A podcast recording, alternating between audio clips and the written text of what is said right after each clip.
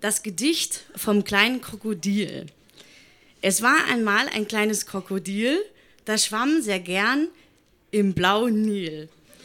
Doch einmal traf es einen kleinen Gesell, der konnte hüpfen und zwar schnell. Es war ein Frosch und der war schön. Ach ja, und nicht vergessen, er war auch grün. Da sprach das Krokodil aus dem blauen Nil zum Frosch. Äh, wer bist denn du? Ich bin ein Krokodil und du. Das war das erste Gedicht.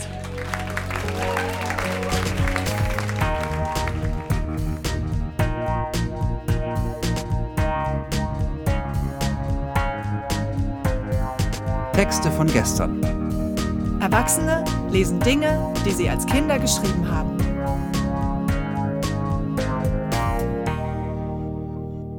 Texte von gestern ist eine Veranstaltungsreihe, bei der ganz normale Leute auf die Bühne kommen und Texte vorlesen, die sie als Kinder, Jugendliche oder junge Erwachsene geschrieben haben.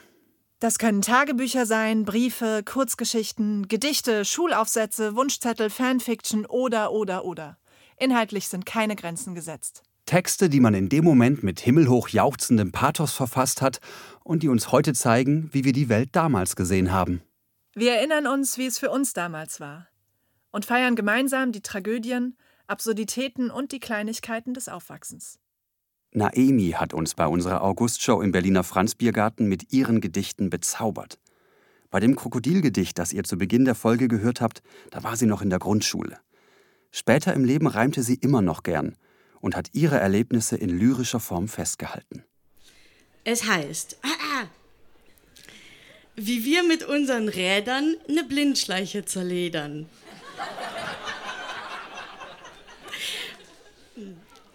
Ich fuhr mit meiner Base gemütlich auf der Straße. Da saß ein kleiner Kröterich, der unseren Rädern kein Stück wich. Ich sah das Tier ungelogen, fuhr drumrum im großen Bogen. Die Base aber fuhr nicht rum und rollt die Schleiche britschbreit um. Die Schleiche wand sich unter Schmerz und Pein, das soll's jedoch nicht gewesen sein. Das Tier haut die arme Schleiche meiner Base in die Speiche. Das Rad blockiert, schlägt aus wie ein Gaul, die, ba die Base haut sich voll aufs Maul. Vom Tier war nichts übrig geblieben, das Rad hat's völlig breit gerieben. Uns wird wohl bald Unglück erreichen, die grauselige Wut der Schleichen. Sie werden ihre Schwester rächen und alle unsere Knochen brechen.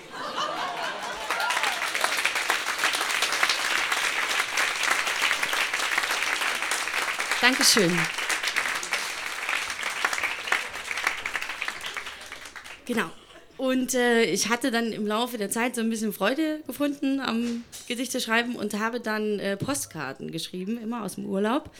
Und äh, die heißen kreatives Urlaubsgrüße senden, Nummer 3. Äh, genau, und zwar äh, habe ich hier in Berlin studiert und habe, in, ich komme aus Thüringen, habe ich in die Thüringer Provinz eine Postkarte geschrieben, wie es mir so in Berlin geht, und zwar wie folgt. Ich grüße wieder in alter Form aus Berlin. Es gefiel enorm. Ich weiß jetzt, wo die U-Bahn fährt, wo man das beste Eis verzehrt. Ich weiß von Currywurst mit Söße und von Berlin zur großen Größe. Ich war in manchem Museum, im Bundestag und drumherum. Und weiterhin stand in dem Programm mittags und abends Essen im Restaurant. Und selbst das Frühstück war famos. Dreimal täglich alles und man wird zum Kloß. Nach diesen luxuriösen Tagen kann ich mich nur um eins beklagen. Weil Bauch und Beine nur so quollen, muss ich jetzt nach Hause rollen. Ich bin jedoch gut angekommen, mich meines Ursprungsgewichts besonnen und werde Arm und Beine von mir strecken und mit der Zeit wieder abspecken.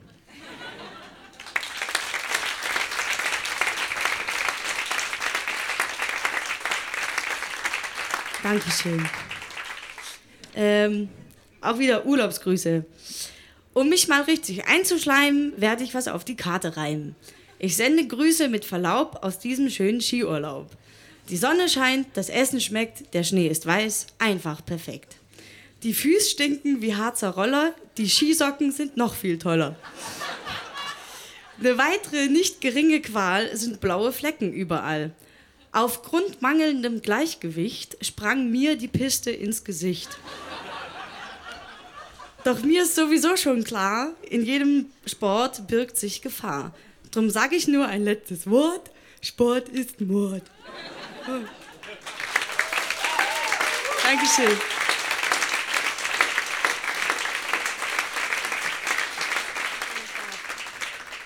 Das ist alle letzte, passt auf. Ähm, genau, da dachte ich dann so, ich hatte dann so gereimt und dann äh, habe ich von diesem Poetry Slam gehört, weil mein großer Bruder damit gemacht hat.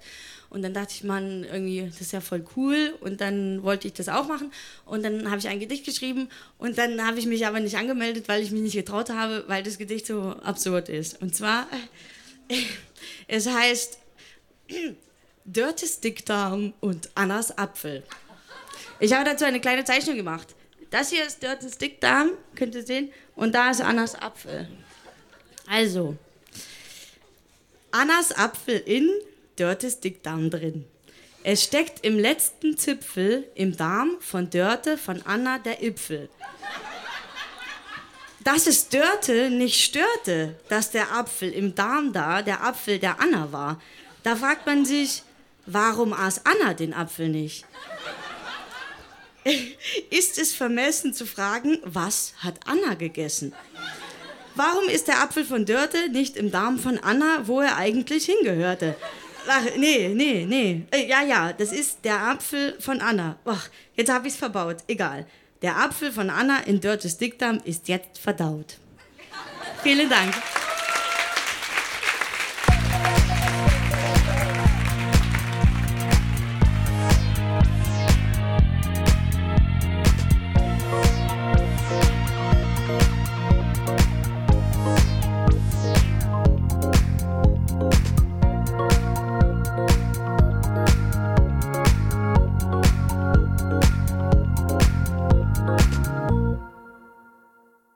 Die großartige Andrea beglückt uns ja regelmäßig mit Auszügen aus ihren Tagebüchern. Diesmal geht es um schlechte Partys, irre Fahrgeschäfte, den großen Mark und die Jahreszeiten. Sonntag, 18.02.1996, 12.14 Uhr. Du wirst es kaum glauben, ich nämlich auch kaum, aber ich war gestern im Sensor. Wie das, wirst du dich fragen? Mit Recht. Also Sensa war damals die Tanzschule in Mainz oder ist es auch heute noch und die ist so semi-cool, Entschuldigung. Also, Katja und ich wussten nicht, was wir tun sollten am Samstag, also kauften wir uns eine Karte für die Exi-Party im Sensa. Peinlich. Äh, sind wir gestern voller Lustlosigkeit Losigkeit dahin gefahren. War mir diesmal auch 100% klar, dass ich niemanden kennenlernen werde. Naja, wir waren dann drin und kamen uns echt scheiße vor. So beschlossen wir, bis 21 Uhr auf diese scheiß Dancefloor-Musik zu tanzen und gingen dann auch dementsprechend ab. Sarah und Alina waren auch da. Wie schon geschrieben, gingen wir dann um 21 Uhr. Und zwar zur Kirmes am Mainzer Rheinufer. Erst betrachteten wir voller Staunen den Topspin. So ähnlich sieht das aus. Da habe ich eine Zeichnung, die hatte ich eigentlich ausgedruckt, aber zu Hause vergessen. Aber es sieht irgendwie so aus. Also das ist so ein langes Ding, äh, wo oben irgendwie Leute in so einer Kabine sitzen. Ähm, wir beobachteten das und es dreht sich im Prinzip um sich selbst und doppelt und dreifach. Nur beim Zuschauen wurde einem schon schlecht, echt. Dann sind wir weiter und mit dem Breakdance gefahren. Gott, war mir danach übel, ich hätte fast gekotzt. Doch die meisten Stände hatten schon zu, so kauften wir uns eine Tüte Magenbrot und gingen in Richtung Altstadt und waren total verrückt. Wir sangen und tanzten, es war schön. In der Altstadt traf ich dann eine aus meinem Kurs vom autogenen Training, die tanzte auch auf der Straße. Doch wir fanden nichts, wo wir hätten reingehen können. Wir schauten dann noch mal beim Haus der Jugend vorbei, doch da war auch nichts los. Also sind wir zurück zum Sensor. Irgendwann standen wir da so rum und rate mal, wer da plötzlich vor mir steht. Da kommst du nie drauf. Tagebuch Nummer 3, Seite 103, 104, Zahl ab, Zeile 20. Also der Mark. Ich. Ich bin ja fast aus den Latschen gekippt. Ich fand den auch gar nicht schlecht. Nun ja, erst unterhielt er sich mit Sarah und Helena. Dann sah er mich und schaute wieder weg. Dann dachte ich noch bei mir, ey, kommt er noch zu mir oder grüßt er mich gar nicht? Dann hatte er mit Sarah und Helene fertig geredet und er kam zu mir. Japs, japs. Marc, na, was machst du denn hier? Ich, äh, ich hatte nichts zu tun, da sind wir halt in den Sensor. Ich erfuhr dann, dass er nicht zum Vergnügen im Sensor war, sondern dass er dort Gläser und Flaschen abräumt für 30 D-Mark oder so. Er war nämlich, äh, es war nämlich schwer, sich mit ihm zu unterhalten, weil erstens war die Musik verdammt laut und zweitens ist er riesig. Bestimmt 50 oder 20 Zentimeter größer als ich. Als wir ein wenig geredet hatten, ging er dann, weil er ja weiterarbeiten musste. Bis wir dann gingen, hat er eigentlich nicht mehr mit mir geredet und ich wurde schon depri, weil ich dachte, er mag mich nicht mehr. Einmal saß er am gleichen, am gleichen Tisch, wie wir. Da kam es mir so vor, als schaute er die Katja andauernd an und fände sie toll. Naja, doch als wir dann gingen, ließ ich es mir nicht nehmen, mich von ihm zu verabschieden. Ich, Marc, tschüss, wir gehen jetzt. Er, ah, tschüss, mach's gut. Ich, äh, sieht man sich mal wieder? Er, was? Ich, äh, sieht man sich mal wieder? Äh, ja klar, ich hoffe doch. Ach, danach waren die Zweifel wieder gemindert.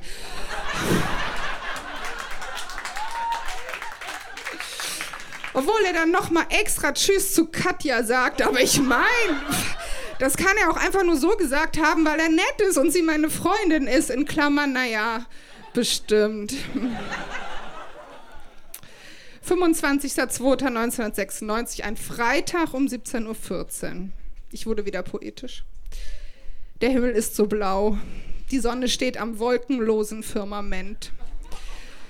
Der Schnee glitzert noch, die Vögel singen, das Wochenende naht. Ja, von da oben, höher als ein Vogel je geflogen ist, muss es verdammt perfekt aussehen. Was zählen da schon die irdischen Probleme? Doch sind diese deshalb innen hohl? Wie eine Seifenblase? Denn diese ganze Märchenwelt kann mich doch nicht befriedigen. Bin ich deshalb undankbar? Ich hatte heute einen seltsamen Traum. Ich befand mich in einer Art Hotel mit Anna. Wir gingen raus und bekamen mit, wie ein älterer Herr sich an einer jungen Frau, ja fast noch ein Mädchen, verging. Doch Anna, doch als Anna und ich durch diese Drehtür wieder ins Innere des Hotels gingen, fing der Tag noch mal von vorne an. Wobei alle anderen diesen Tag als neuen Tag erlebten, wussten Anna und ich schon genau, was sich abspielen würde, da wir, ja ihn, da wir ihn ja schon erlebt hatten. Wir gingen deshalb durch diese Drehtür, damit wir das Vergehen an dem Mädchen ungeschehen machen konnten. Doch so oft wie es auch versuchten, allen unseren Bemühungen zum Trotz wurde dem Mädchen Leid angetan. Wir bekamen es nicht auf die Reihe, den Mann daran zu hindern, zu diesem Mädchen zu gehen, obwohl der Plan so genial war. Wir wussten genau wann, wie und wo es geschah. Vielleicht heißt das, dass man sein Schicksal nicht beeinflussen kann, egal welche Mittel man hat, wenn es passieren soll. Passiert es auch?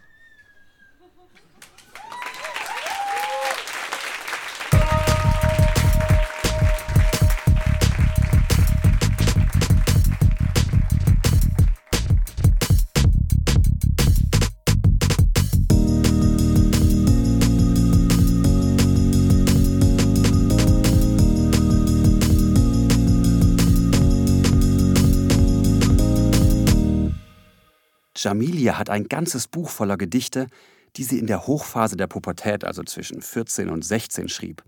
Da geht es um Liebe, Frust und natürlich die Schule.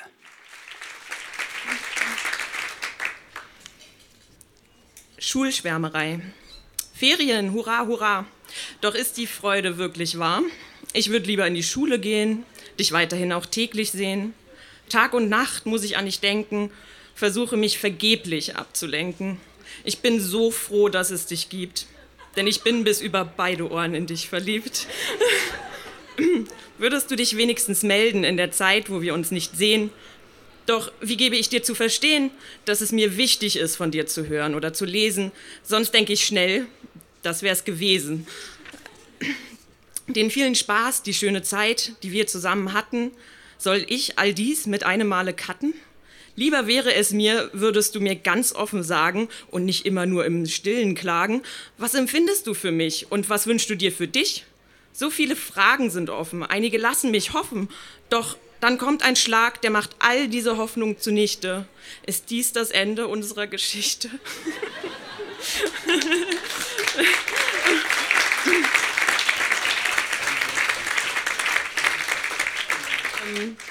Das nächste knüpft thematisch eigentlich relativ gut auch an, den, äh, an die Schulschwärmerei an, denn es geht dann darum, dass es nur so lange irgendwie bei einer Schwärmerei bleibt, als wenn es dann andere Personenkonstellationen gibt und nicht mehr zwei Leute nur da sind, sondern plötzlich drei. Ich habe auch damals schon gegendert. Insofern heißt dieses Gedicht, drei sind einer oder eine zu viel. Freundschaft ist ein starkes Band, nicht zum Zerreißen gemacht. Jedenfalls habe ich das damals noch gedacht. Wir verstanden uns so gut, machten uns gegenseitig Mut. Jetzt ist es vorbei. Unsere Freundschaft brach in zwei. Freunde sind, voll, Freunde sind voll Vertrauen, müssen sich nicht schlagen und nicht hauen. Man tut alles zu zweit. Es gibt keinen Neid. Gib uns beiden noch eine Chance, bitte. Ich bin nun mal nicht gern die Dritte. Du sagtest, ist mir egal, du hast die Wahl. Ich wählte dagegen, jetzt stehe ich hier allein im Regen.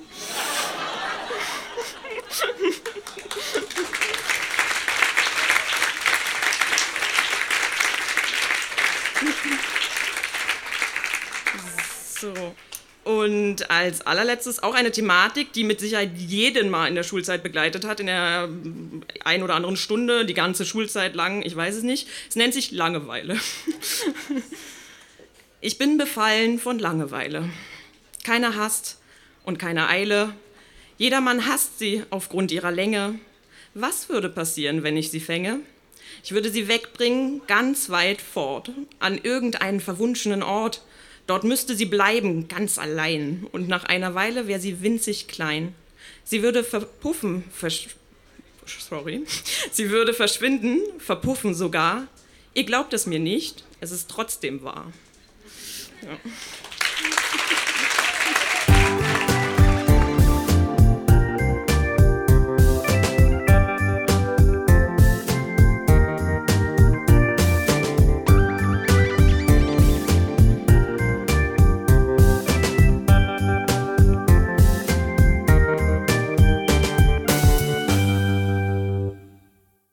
Matthias hat uns seine Kriegsdienstverweigerung mitgebracht, die er mit 18 verfasste. Dazu musste man einen Brief an das Bundesamt für Zivildienst schreiben und darin darlegen, warum man den Dienst an der Waffe nicht verantworten kann. Und diesen Brief hören wir jetzt. Und die kurze Vorgeschichte dazu ist, äh, das ist nicht der erste, sondern der letzte. Ich war nämlich gezwungen, drei zu schreiben. Meine ersten zwei wurden nicht anerkannt. Und dann hat man mir sehr deutlich klargemacht, dass ich noch eine Chance hätte. Sonst äh, wird es halt nichts mit dem Kriegs Kriegsdienst verweigern, sonst geht's an die Front, nein, äh, in die Kaserne. Äh, lustigerweise haben die mich auch überhaupt nur gemustert, weil ich schon vorher gesagt habe, dass ich den Kriegsdienst verweigern will. ich Idiot. Ähm, ja, macht man ja auch nicht. Wusste ich dann auch. Die vier Stunden Musterung waren trotzdem ganz lustig. Wir sind sehr gespannt auf Matthias von gestern. Vielen Dank.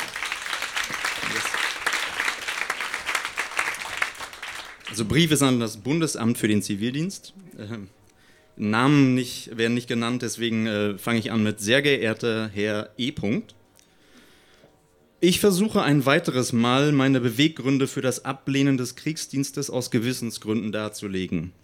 Dafür ist es nunmehr notwendig, den Begriff Gewissen für mich zu definieren.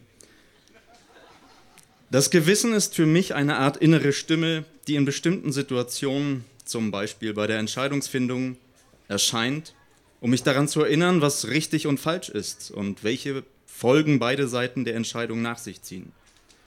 Zudem dient diese innere Stimme dazu, mich davor zu warnen, unüberlegte Dinge zu tun oder Dinge, bei denen ich vorher weiß, dass sie eigentlich falsch sind. Das heißt Dinge, die gegen meine innersten Prinzipien verstoßen, wie zum Beispiel die Anwendung jeglicher Gewalt. Hinzu kommt, dass dieses Gewissen über allen Dingen steht, so auch der Befehlsgewalt. Das soll bedeuten, dass mich keine Befehlsgewalt, sei sie auch noch so mächtig, veranlassen kann, etwas zu tun, was meine innere Instanz mir verbietet. So könnte ich zum Beispiel nie über Menschen, die ich nicht kenne, ein Urteil fällen, da mein Gewissen mich dazu aufruft, diesen Menschen erst einmal kennenzulernen. Eine entscheidende Rolle spielt meine innere Stimme nun vor allem auch in der Frage Gewaltausübung und Gewaltanwendung. So baut sich innerlich eine Barriere auf, wenn ich beauftragt werde, Dinge zu tun, die anderen Menschen schadet oder sie sogar in irgendeiner Weise verletzt. Die Ausübung des Kriegsdienstes steht auch mit der Anwendung von Gewalt gegenüber anderen Menschen oder Lebewesen in Verbindung. Eben diese Gewalt, die Waffengewalt, zeigt sich häufig in Konflikten zwischen zwei Staaten, wenn zwei befeindete Armeen sich gegenüberstehen und sich gegenseitig bekämpfen. Eine Folge davon ist, dass Menschen, Soldaten, auf beiden Seiten Soldaten auf der jeweils anderen Seite ermorden. Würde ich nun vor eine Situation gestellt, einen mir völlig fremden Menschen ermorden zu müssen, weil es ein Befehl war, würde sich wieder in mir die Barriere aufbauen, die es mir unter allen Umständen verbietet, meinen Gegenüber zu verletzen, geschweige denn zu töten. Es würde mir von meiner inneren Stimme klargemacht, dass eine folgende falsche Entscheidung, nämlich das Ermorden des Gegenübers, nicht wiedergutmachbar wäre. Das heißt, dieses Leben wäre für immer ausgelöscht und ich wäre dafür verantwortlich, da der Tod bekanntlich endgültig ist. Diese Fehlentscheidung würde mein Innerstes qualvoll und langsam zerstören und ich könnte mein Gewissen nie wieder reinwaschen. Da würde auch nicht die Ausrede helfen, dass ich alles auf Befehl hingetan habe. Somit sind Soldaten für mich auch in keinster Weise mutig oder heroisch, wenn sie andere fremde Menschen töten. Im Gegenteil, solche Menschen werden im zivilen Leben als Mörder verurteilt. Warum sollten Soldaten etwas anderes sein, nur weil sie eine Uniform tragen, an der auf eine bestimmte Menge Ermordeter ein Orden kommt. Ah, 18. Folglich empfinde ich auch jeden Krieg als ein Verbrechen an der Menschheit. Wie schon in meinem letzten Schreiben aufgeführt, beweist gerade auch die letzte europäische Konfliktbewältigung im Kosovo, dass Kriege keinem normalen Menschen helfen, sondern eher alles zerstören, was ihnen im Wege ist, seien es nun Zivilisten oder Feinde. Meiner Ansicht nach haben Kriege auch keinen ernsteren Sinn oder ein Ziel als das, ihn zu gewinnen. Auch kürzlich haben NATO-Generäle zugegeben, dass viele Ziele, die man eigentlich treffen wollte, die Milosevic schaden sollten, gar nicht getroffen worden sind. Aber das wäre ja egal, da man den Krieg gewonnen habe. Abgesehen davon, dass ich glaube, dass Kriege keine Gewinner, sondern nur Verlierer hervorbringen, ist diese Aussage ein starkes Stück. Aber das ist noch nicht alles. Nun sollen auch noch internationale Friedenstruppen eingesetzt werden, um den Frieden im Kosovo zu schützen. Bedenkt man jedoch, dass ohne die vorherigen Truppen der Friede an sich überhaupt nicht in Gefahr war, so zieht diese Behauptung zumindest in mir arge Verwunderung nach sich. Soldaten und Frieden? Aus der Physik ist zwar bekannt, dass Gegensätze sich anziehen, aber in diesem Fall ist dies wohl nicht möglich, denn würde es das eine, die Soldaten, nicht geben, würde das andere, der Frieden, nie in Gefahr sein. Soldaten und Armeen sowie dazugehörige Waffen, die nun einmal der ärgste Feind des Friedens sind nun einmal der ärgste Feind des Friedens, egal welche Farbe ihr Helm hat. Auch auf die Gefahr hin, dass es utopisch klingt. Aber gäbe es nirgends auf der Welt Armeen oder Waffen, würde der Friede tausendmal sicherer sein, als er es mit Friedenstruppen je sein könnte.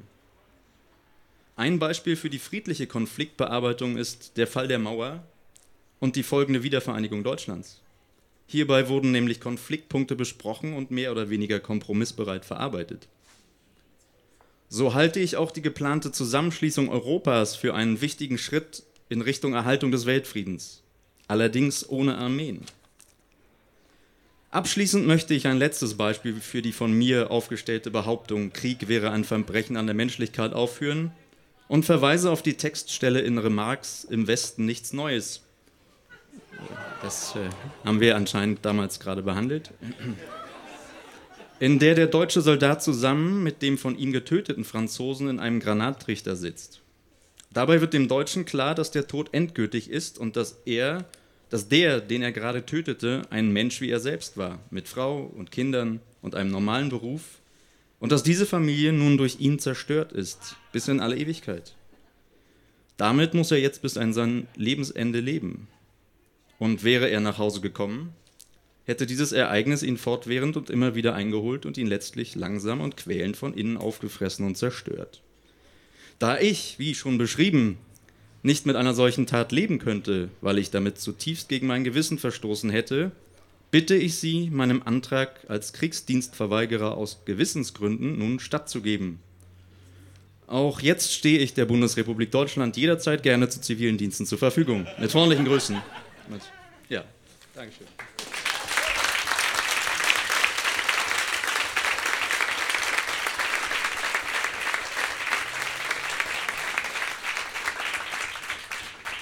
Mich würde interessieren, ähm, haben Sie es anerkannt? Ich habe die Frage erwartet. Äh, Sie haben es tatsächlich anerkannt und ich habe dann meine elf Monate Zivildienst in der Altenpflege verbracht. Also hast, wirklich. Hast du denn, kannst du dich erinnern, was du in die ersten beiden Briefe reingeschrieben hast? Ich war auf, Anraten meiner Eltern viel zu äh, ähm, zurückhaltend. Ich habe zu diplomatisch geschrieben. Das ist ja jetzt auch nicht ganz dramatisch, also aber im Vergleich zu den ersten zwei okay. Also bin ich irgendwo im Kreuzberg zur Beratungsstelle gegangen und haben ich habe denen dann mal meinen vorgefertigten Text, den ich eigentlich vorhatte, den meine Eltern eigentlich zweimal zu krass fanden, äh, durchgelesen. Meinten so, das hätten sie beim ersten Mal schon schicken sollen. Ah, okay. Ja. Na gut, du hast es geschafft und du hast es damit hier auf die Bühne. Bin hast ein besserer getraut. Mensch geworden. Vielen, vielen Dank dafür. Danke, dass du das geteilt hast.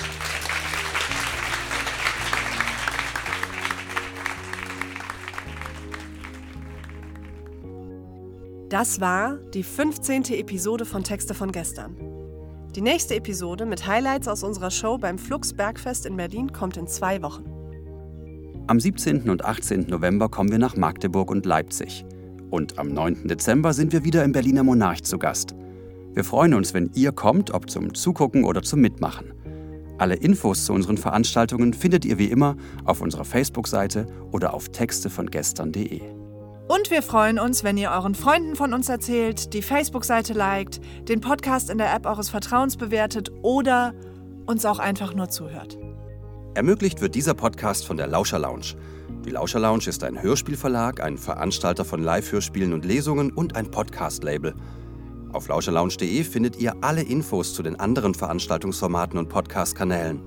Für alle Fans von Hörspielen, Hörbüchern und vor allem auch von den drei Fragezeichen gibt es da einiges zu entdecken. In den Podcast-Kanälen Lauscher Lounge Hörbuch und Lauscher Lounge Hörspiel könnt ihr kostenlos und ungekürzt ganze Lesungen und Hörspiele anhören. Und in dem Talkformat Hörgestalten werden Größen der Synchron- und Hörspielszene interviewt und geben einen persönlichen Einblick in ihr Leben. Und zuletzt noch die Credits. Produziert wurde dieser Podcast von Lauscher Lounge Podcasts im Hörspielstudio Kreuzberg. Die technische Umsetzung liegt in den fähigen Händen von Silas Rissmann. Die Musik ist von Tillmann Erhorn und das Artwork von Laura Trump vom Studio Schön Laut. Für die Veranstaltung und die Kommunikation sind Nora Bozenhardt, Hanna Nickel und Annabel Rühlemann verantwortlich. Die Moderatoren sind Marco Ammer und Johanna Steiner. Wir danken unserem traumhaften Publikum und allen, die sich mit ihrem Text von gestern auf unsere Bühne getraut haben. Na dann, bis zum nächsten Mal.